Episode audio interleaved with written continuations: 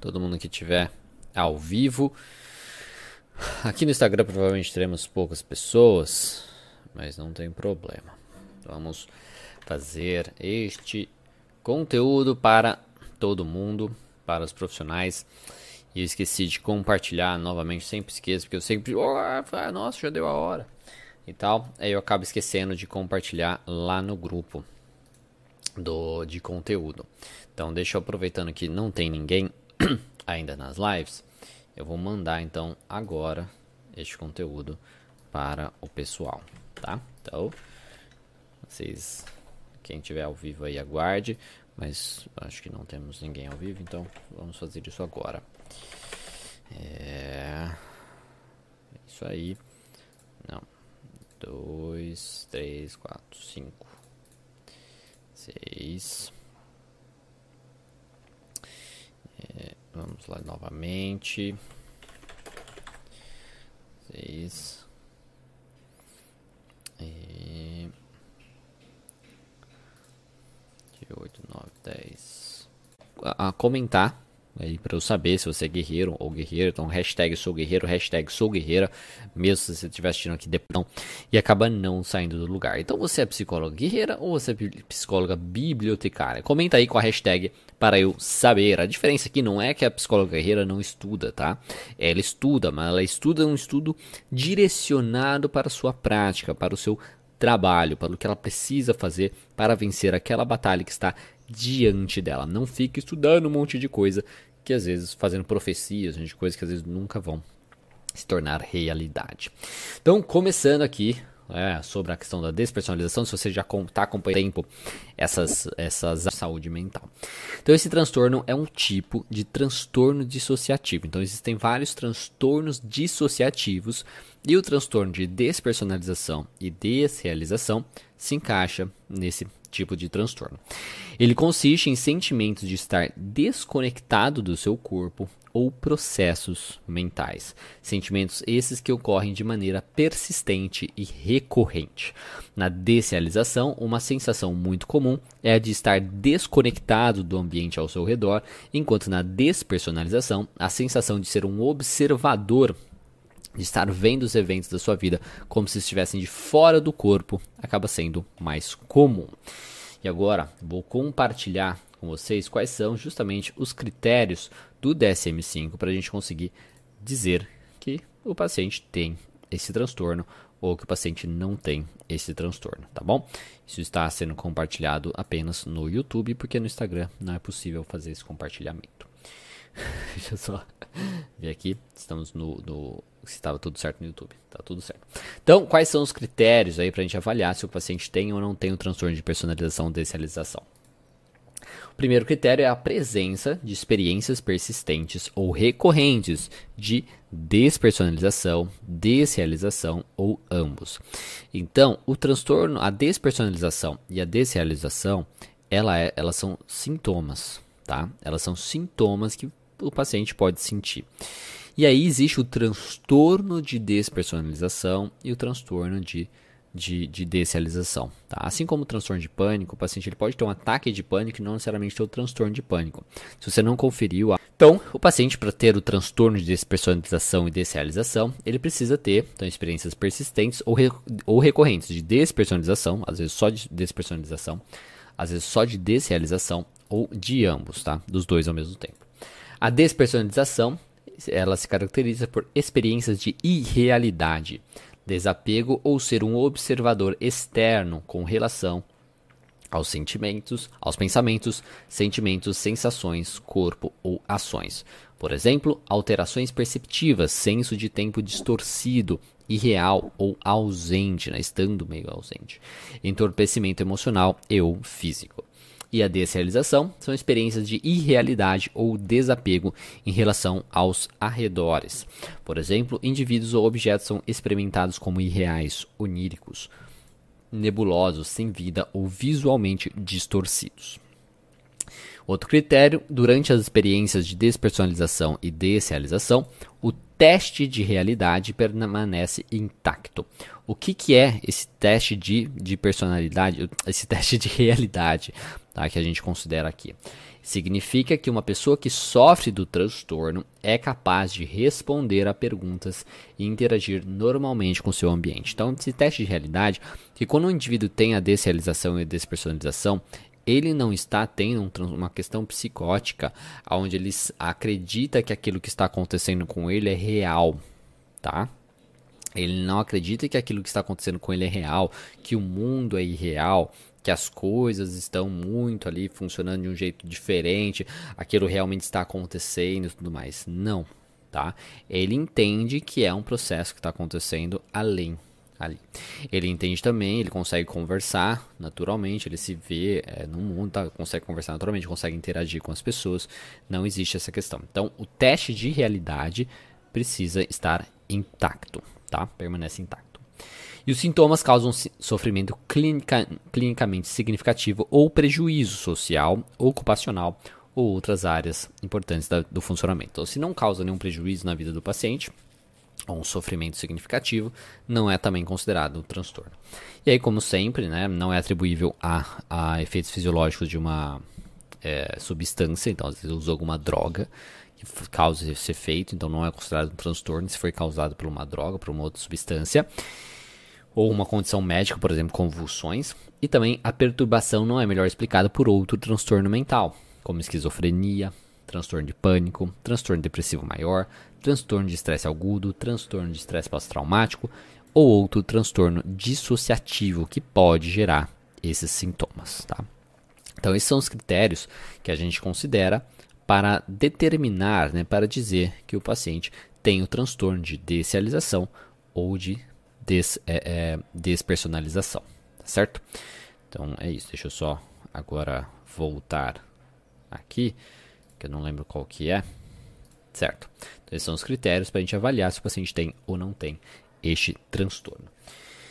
Sendo um pouco ainda mais específico da despersonalização e da desrealização, os sintomas incluem também se sentir desapegado de tudo à sua volta, sejam pessoas, objetos, seja o ambiente aí na sua totalidade.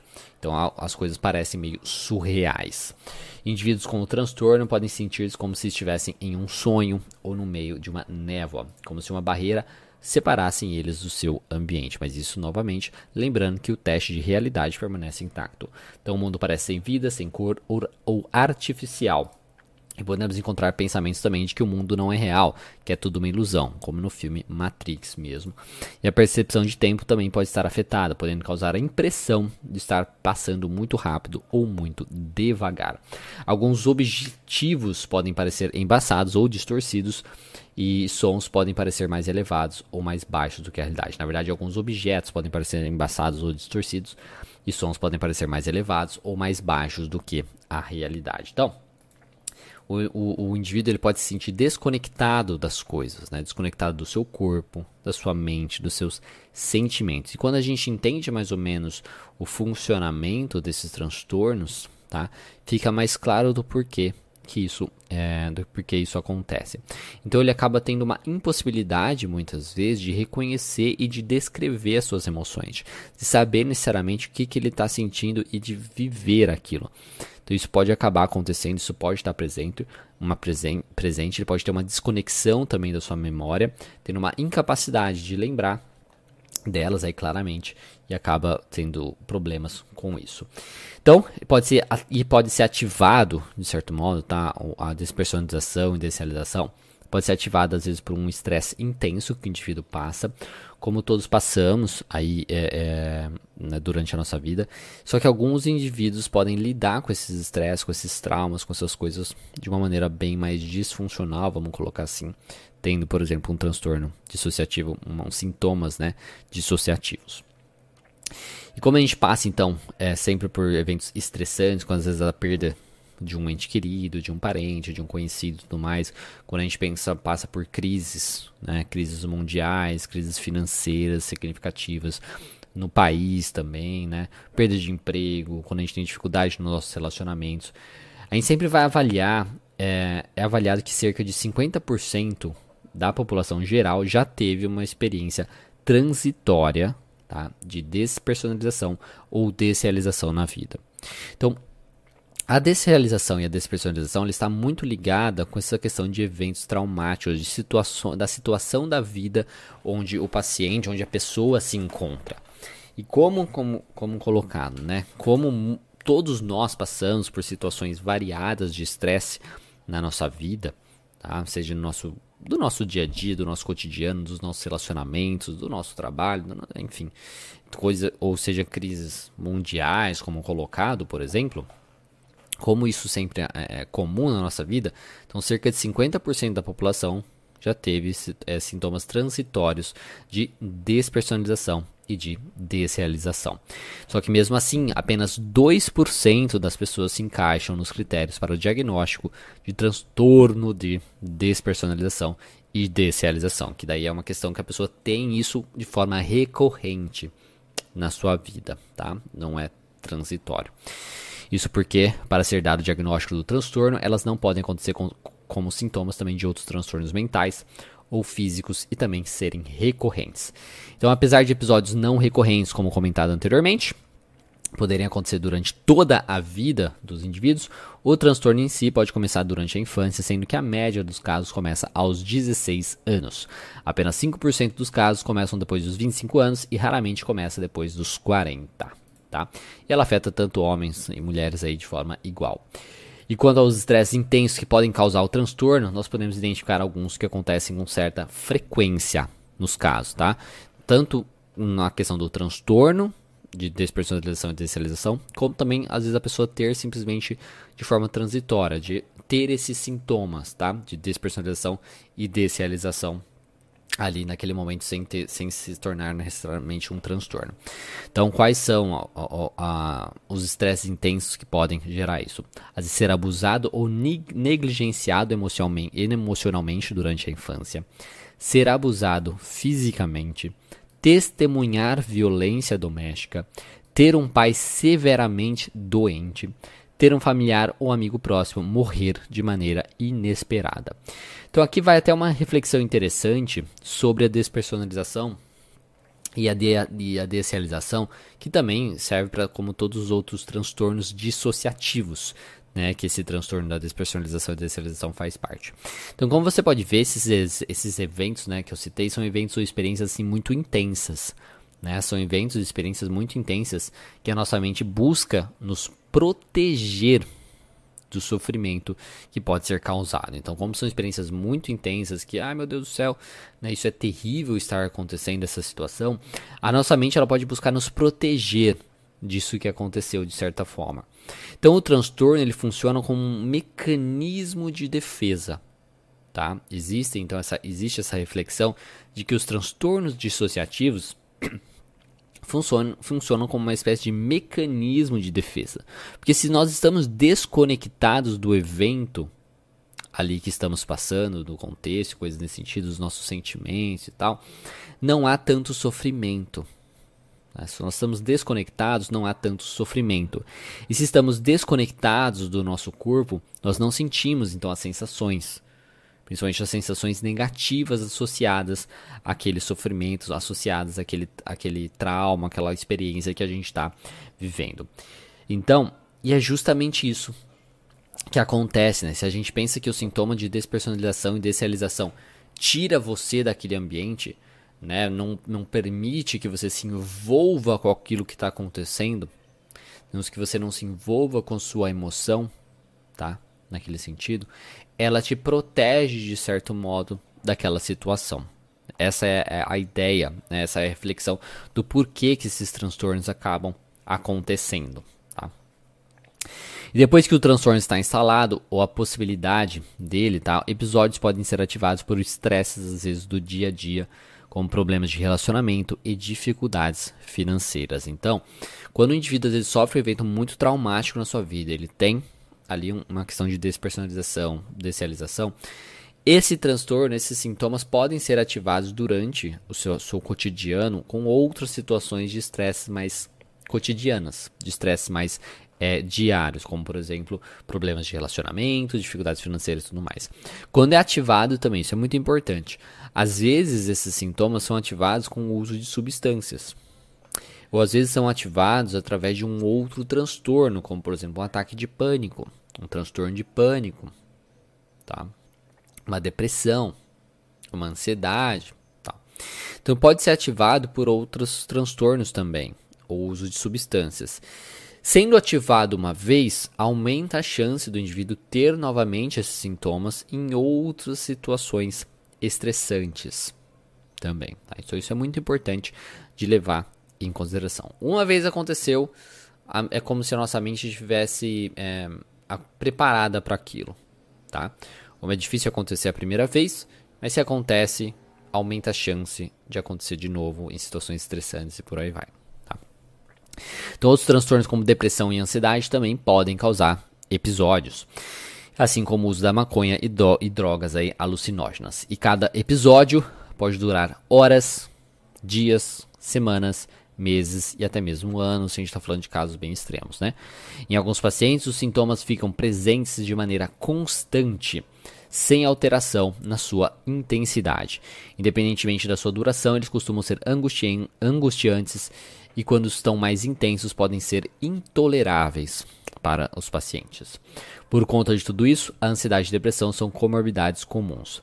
E como esse transtorno pode, pode ativar episódios, você pode ver como é bem, uma coisa bem difícil. Né? Então, assim, o transtorno de ansiedade e depressão pode causar episódios de despersonalização e desrealização.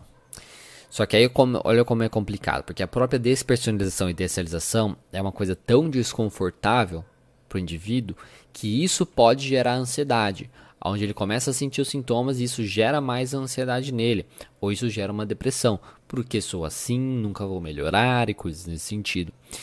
E aí esses sintomas, né, da ansiedade e da depressão geram ainda mais os sintomas aí dissociativos. E aí o indivíduo pode acabar caindo num ciclo bem complicado de, de se trabalhar, né, de lidar com aquilo, tá?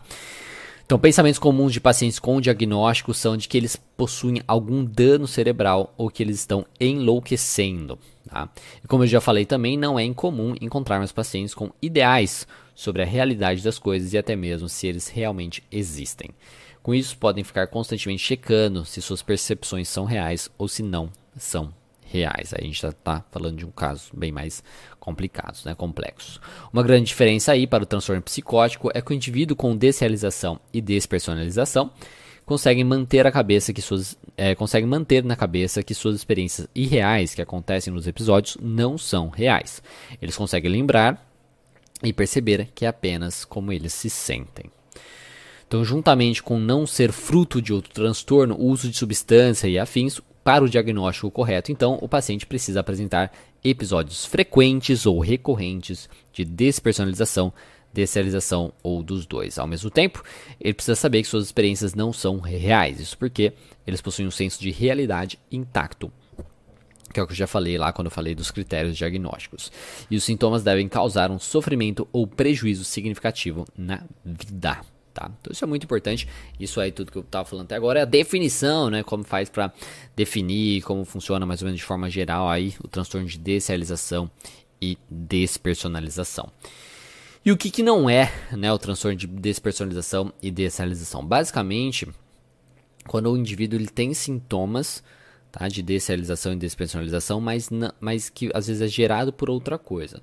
Então, por exemplo, o transtorno de ansiedade e doença, isso também do DSM-5, porque coloca, ele coloca aqui que, embora indivíduos com transtorno de despersonalização e desrealização possam apresentar queixas somáticas vagas, ah, é dor no corpo, isso aqui e tal, bem como tremores de danos, é, é, temores de danos cerebrais permanentes, o diagnóstico do transtorno de despersonalização e desrealização é caracterizado pela pre presença de uma constelação de sintomas típicos de despersonalização e a ausência de outras manifestações de transtorno de ansiedade da doença, tá? Então, mesmo que ele fique preocupado com aquele sintoma, ai meu Deus, Será que está acontecendo alguma coisa com a minha cabeça e tudo mais? Que o transtorno de ansiedade de doença, a pessoa ficar ansiosa achando que está doente, que está tendo alguma coisa e tudo mais mas é muito específico para aqueles sintomas dele relacionados à despersonalização.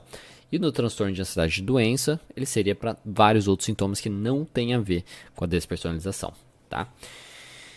É, no transtorno obsessivo compulsivo, alguns indivíduos com o, o, a despersonalização e desrealização podem se tornar obsessivamente preocupados com a sua experiência subjetiva ou desenvolver rituais de verificação sobre o estado dos seus sintomas.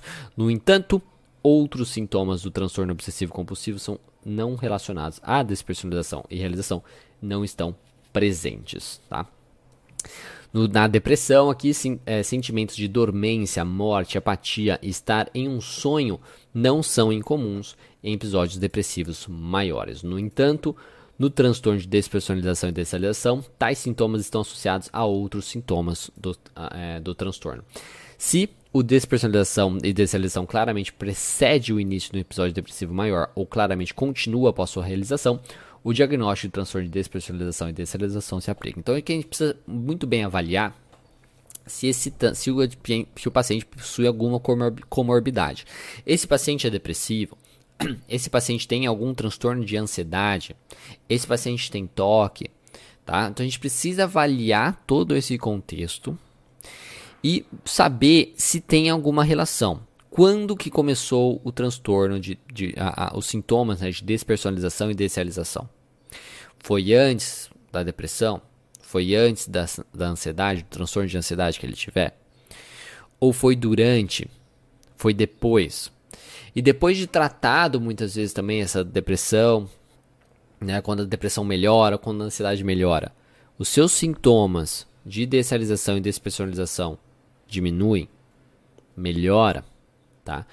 Isso é muito importante de ser avaliado para a gente saber se ele tem realmente um transtorno de despersonalização e desrealização ou não. Por que, que isso é relevante? Porque na parte do tratamento, se, esse, se esses sintomas de desrealização e despersonalização estão ligados a um outro transtorno, o trabalho em cima desse outro transtorno é muito importante, é muito significativo, tá? É talvez a principal coisa que a gente vai trabalhar. Porque se tem essa ligação, se a gente não trabalha com esse outro transtorno, a gente não consegue a melhora significativa, tá certo? A gente precisa também diferenciar de outros transtornos dissociativos. Porque eles não devem acontecer, então, os, sintomas, é, um contexto de outros transtornos dissociativos. Outra coisa, também ataques de pânico. Se o paciente às vezes tem ataque de pânico, às vezes dependendo do ataque de pânico, do nível do ataque de pânico que o sujeito tiver, ele pode ter sintomas de transtorno de desrealização e despersonalização. E aí, novamente, a mesma coisa que eu falei. Precisa avaliar onde que aparece, se isso vem antes do transtorno de pânico, ou se vem depois. Se às vezes a própria desrealização gerou o pânico. Né? Ai meu Deus do céu, vou ter de novo aquilo. Né? Vou ter de novo aquele sintoma e isso gera o ataque de pânico. Então isso tudo bem precisa ser é, avaliado ali junto com o paciente, no contexto do paciente, para entender a ordem das coisas, para saber qual o transtorno que precede e tudo mais, e o que, que precisa ser trabalhado ali, de certo modo, com isso, tá? E os transtornos psicóticos também a gente precisa saber diferenciar, que a presença do teste de realidade intacto, tá, que eu comentei, especificamente em relação aos sintomas de despersonalização e desrealização, é essencial para diferenciar o transtorno de despersonalização e desrealização de transtornos psicóticos. Porque raramente o sintoma é, positivo da esquizofrenia, tá? que é justamente as alucinações, delírios e tudo mais, estão presentes. Então, por exemplo, um indivíduo pode reclamar que está morto, é, está morto ou que o mundo não é real. Isso pode ser tanto uma experiência subjetiva, que o indivíduo sabe que não é verdadeira, ou uma, convic uma convicção delirante. A gente precisa realmente fazer essa diferenciação aí, se, ele, se, se é, o teste de realidade está intacto ou não está intacto, para saber diferenciar de um transtorno psicótico ou de um transtorno dissociativo, tá? Então é muito importante realizar essa, essa avaliação aí do indivíduo, certo? E o que, que mantém né, o paciente no seu transtorno de desrealização, um transtorno de despersonalização? Quando a gente pensa na terapia cognitivo comportamental, a gente sempre vai falar do ciclo de manutenção da dor. Né? O que, que seria isso? Independentemente do transtorno que o paciente tenha, do que, que ele vive em si e tudo mais, existem formas de pensar sobre aquelas situações, sobre aquilo que acontece com ele. E também formas de se comportar depois que ele teve esse pensamento que mantém ele no problema, que estimulam o problema na sua vida, tá? E a gente precisa muito bem identificar isso para trabalhar com o paciente, tá certo? Então, muitas vezes ele tem alguns comportamentos de segurança que atrapalham ele, que mantém suas crenças disfuncionais e os seus sintomas físicos também bem disfuncionais. Muitas vezes, quando a gente fala da despersonalização e desrealização, o que pode acontecer é que o paciente desenvolve um medo daqueles sintomas. Claro, né? Porque é uma coisa muito desconfortável. Né? É uma coisa assim, é, extremamente desconfortável. Que tipo, cara, você fica pensando, ai, ninguém tem isso, só eu tenho e tal. Então, eles têm muito medo desses sintomas que aconteçam. Porque na cabeça deles, o que, que será que isso está significando? Será que eu estou enlouquecendo? Será que eu estou ficando psicótico? Né? Porque é, eles têm essa, é, é, essa ideia né, também. Será que estou perdendo o controle do meu corpo? Será que isso nunca vai passar? Então, me o medo dos sintomas levam muitas vezes a mais desses sintomas, porque eles ficam mais ansiosos, porque eles ficam mais depressivos. E como eu disse, pode ser sintomas de ansiedade, depressão também. Tá? E leva também a comportamentos disfuncionais, a eles fazerem coisas que na verdade mantêm o problema. Por exemplo, se o paciente teve ali um sintoma de desrealização, despersonalização em uma, um local específico, tá? Eu vou, ah, fui no mercado e tive isso, sei lá. Ou fui, fui passear na praça e tive isso. Ele pode achar que o motivo, que o problema é esse, né? E aí então ele começa então a evitar. Ah, então eu não vou na praça mais, eu não vou mais no mercado, porque vai que acontece alguma coisa. Né? Vai que eu tenha novamente esse sintoma e tudo mais. Então ele começa a se comportar de uma forma onde ele torna o transtorno dele, onde ele torna esses sintomas ainda pior. Porque ele, ele dá um valor muito maior para o transtorno, tá? Para os sintomas de desrealização e despersonalização. Isso intensifica o medo dele em relação a esse transtorno. E ele começa a ter mais prejuízos na vida dele, e gera mais medo em relação ao transtorno, e ele acaba se mantendo nesse processo. Então, isso, então essas coisas geram mais estresse e podem aumentar então a intensidade e a frequência dos seus sintomas. A gente precisa identificar muito bem isso com o paciente. Tá? Então, formas que ele. Qual é a maneira que ele, que ele, que ele pensa sobre, o que ele pensa sobre esses sintomas e como que ele age em relação a esses sintomas também. E não identificar o que pode estar ativando esses sintomas também pode acabar mantendo o transtorno. Por exemplo, como eu comentei, se a gente está falando qual o estresse da vida do paciente, o que está acontecendo atualmente na vida do paciente que talvez possa estar gerando isso, que talvez possa estar querendo protegê-lo, né? Que, que, que emoção é, negativa ele está tentando se proteger de certa forma e tal. Isso até mesmo de forma meio que inconsciente, tá? tá? Não, não que ele tenha a consciência disso. É, na TC a gente tem também o inconsciente cognitivo. Tem também uma aula que eu falei sobre inconsciente cognitivo, alguns, acho que um mês atrás, mais ou menos. Então você pode dar uma conferida lá, que eu já falei sobre isso. Mas enfim, é, o que eu tava falando. Precisa identificar né, essa questão. Então, muitas vezes é uma ansiedade, muitas vezes é uma depressão que o paciente está vivendo também, um, um TEP, transtorno de pós-traumático. Então, a gente precisa identificar em quais contextos esses sintomas aparecem, se existe algum outro transtorno envolvido e tudo mais, para a gente conseguir lidar com isso, porque senão o ciclo vai se manter ali do paciente, tá certo? E quais possíveis prejuízos, né, do paciente? Porque como eu comentei, o prejuízo é fre frequentemente aí experimentado na, nas esferas interpessoais e ocupacional do paciente. Um, em grande parte Aí o resulta como resultado da hipoemotividade com os outros, dificuldade subjetiva em focar e de reter informações e uma sensação geral de desconexão com a vida. Então isso dificulta os seus relacionamentos, isso dificulta ele também fazer as atividades que ele tem que fazer. Porque como ele não consegue sentir muito bem da melhor maneira possível, fica complicado as interações. Como ele está também muito alheio às coisas, dificulta um pouco também as suas interações. Às vezes até de falar o que ele está sentindo, de conseguir se expressar melhor. Como ele também está muito alheio, fica muito difícil às vezes ele focar na atividade que ele tem que focar.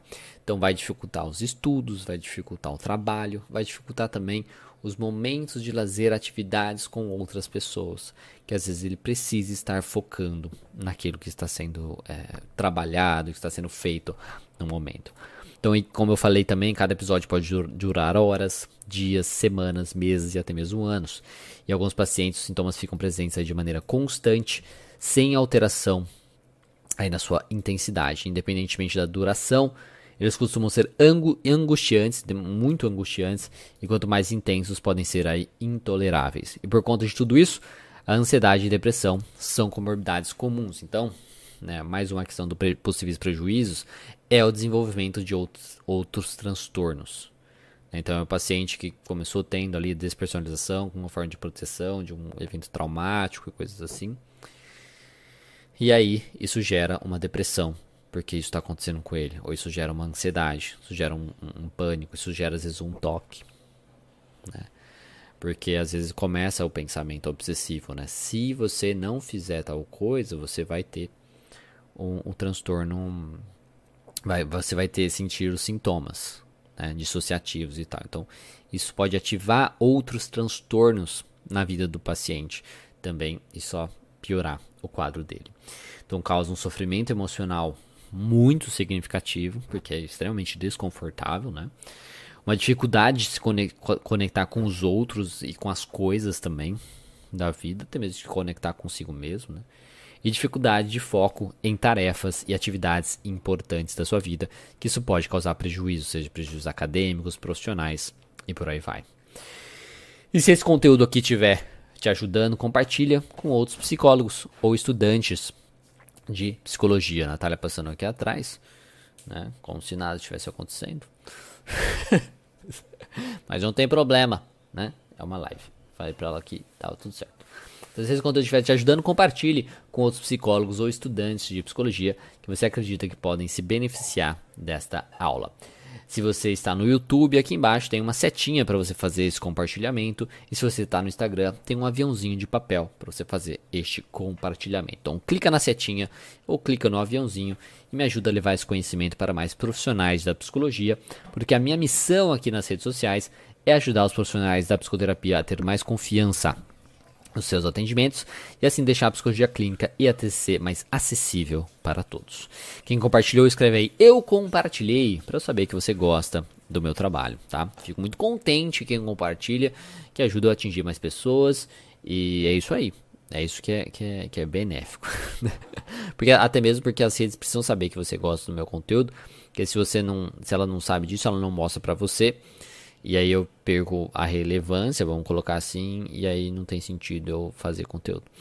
mas, então, por isso, por favor, compartilhe aproveita também, curte esse conteúdo no joinha aí no YouTube e no coraçãozinho aí, mete o dedo no coraçãozinho aí, aí no Instagram, que ajuda bastante, tá bom? Então, agora ir direto para o como trabalhar então com os transtornos, tá? Deixa eu só beber água. Como trabalhar então com o transtorno dissociativo, né, o transtorno dissociativo é, de despersonalização e desrealização, e também com às vezes só esses sintomas, às vezes o paciente tem esse sintoma, não necessariamente tem o, o transtorno. Então, quanto ao tratamento, há possibilidade aí de melhora sem nenhuma intervenção, tá? Principalmente quando a gente é, fala do transitório.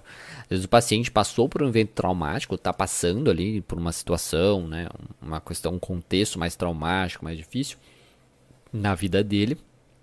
E aí por isso ele teve então sintomas de despersonalização e desrealização. Mas às vezes passando aquele, aquele, aquele evento, passando um tempo, isso vai passar tá? Então tudo vai depender da frequência e da intensidade desses sintomas. Só que para os casos mais frequentes e casos mais intensos, com prejuízos aí na vida do paciente e também com sofrimento muito significativo, o tratamento com psiquiatra e um psicoterapeuta pode ser o mais indicado para esse, esse paciente, tá? E aí que vocês entram, né, queridos psicoterapeutas, para justamente ajudar o paciente com isso. Na psicoterapia, os transtornos que o paciente possa ter que ativem os seus episódios, tá? Precisam ser tratados, como eu já vim comentando essa aula inteira. Então, assim como a sua habilidade também de lidar melhor com eventos estressantes do seu dia a dia, isso também precisa ser melhorado. Principalmente se a gente vê o transtorno dissociativo como uma forma de proteção.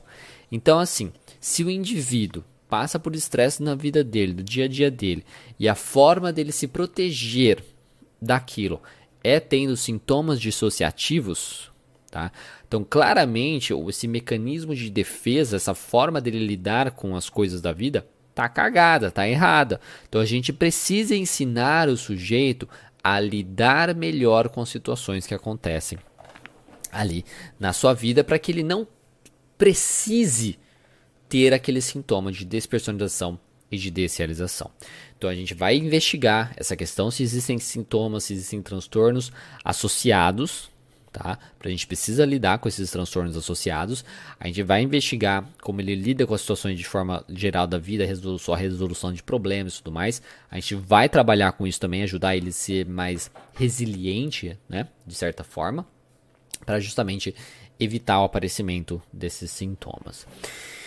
Depois o estresse passado também, às vezes, que facilitou o transtorno, sei lá, como abusos, coisas nesse sentido, isso também a gente, dependendo do caso, a gente vai precisar trabalhar, tá?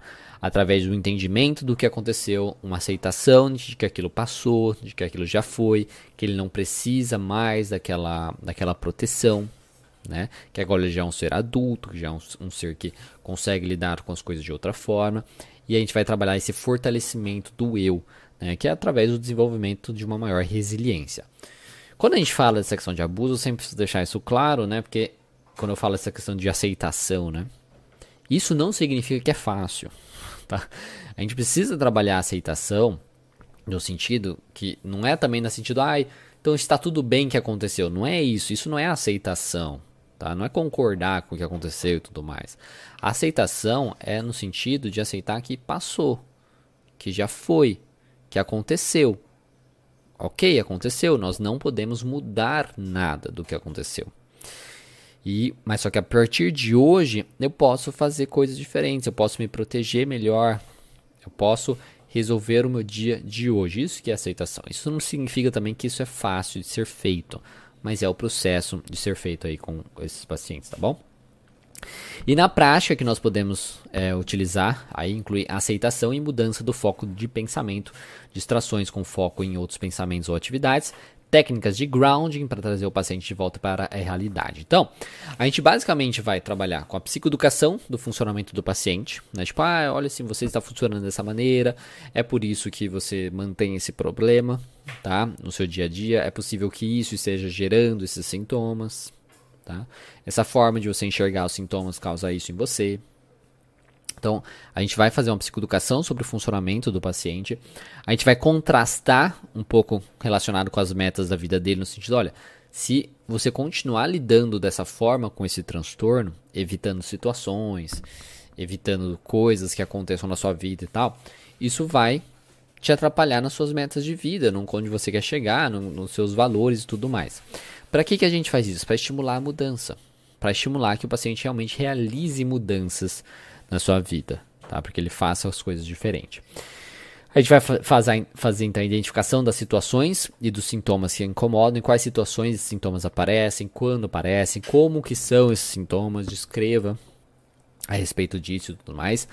A gente vai identificar o ciclo de manutenção de cada situação, né, os pensamentos, os comportamentos. Então, como que ele interpreta quando esse sintoma aparece? Né? Como que ele interpreta, o que ele pensa sobre aquilo, tá? Para tá, para gerar tanto sofrimento. Né? Ele acha que é insuportável, que não vai acontecer o que e tal. Como ele se comporta quando ele sente aquilo. Então a gente vai identificar muito bem o ciclo de manutenção relacionado ao transtorno e o ciclo de manutenção que às vezes gera esse transtorno, que às vezes uma, uma inabilidade de resolução de problemas. Então a gente vai entender melhor sobre esse transtorno, ajudando o paciente a diminuir o medo do transtorno dos sintomas, porque como eu comentei, Muitas vezes o medo que o paciente sente daquele transtorno, ai meu Deus do céu, eu não posso sentir isso e não sei o que e tal. Isso às vezes intensifica mais o transtorno. Isso às vezes gera outros transtornos, como ansiedade, depressão e por aí vai. Então, ele entender muito bem sobre o transtorno e ele ajudar ele a diminuir o medo que ele sente do transtorno e dos sintomas é muito importante, que vai ajudar bastante nesse processo de dele cortar esse ciclo aí de manutenção da dor.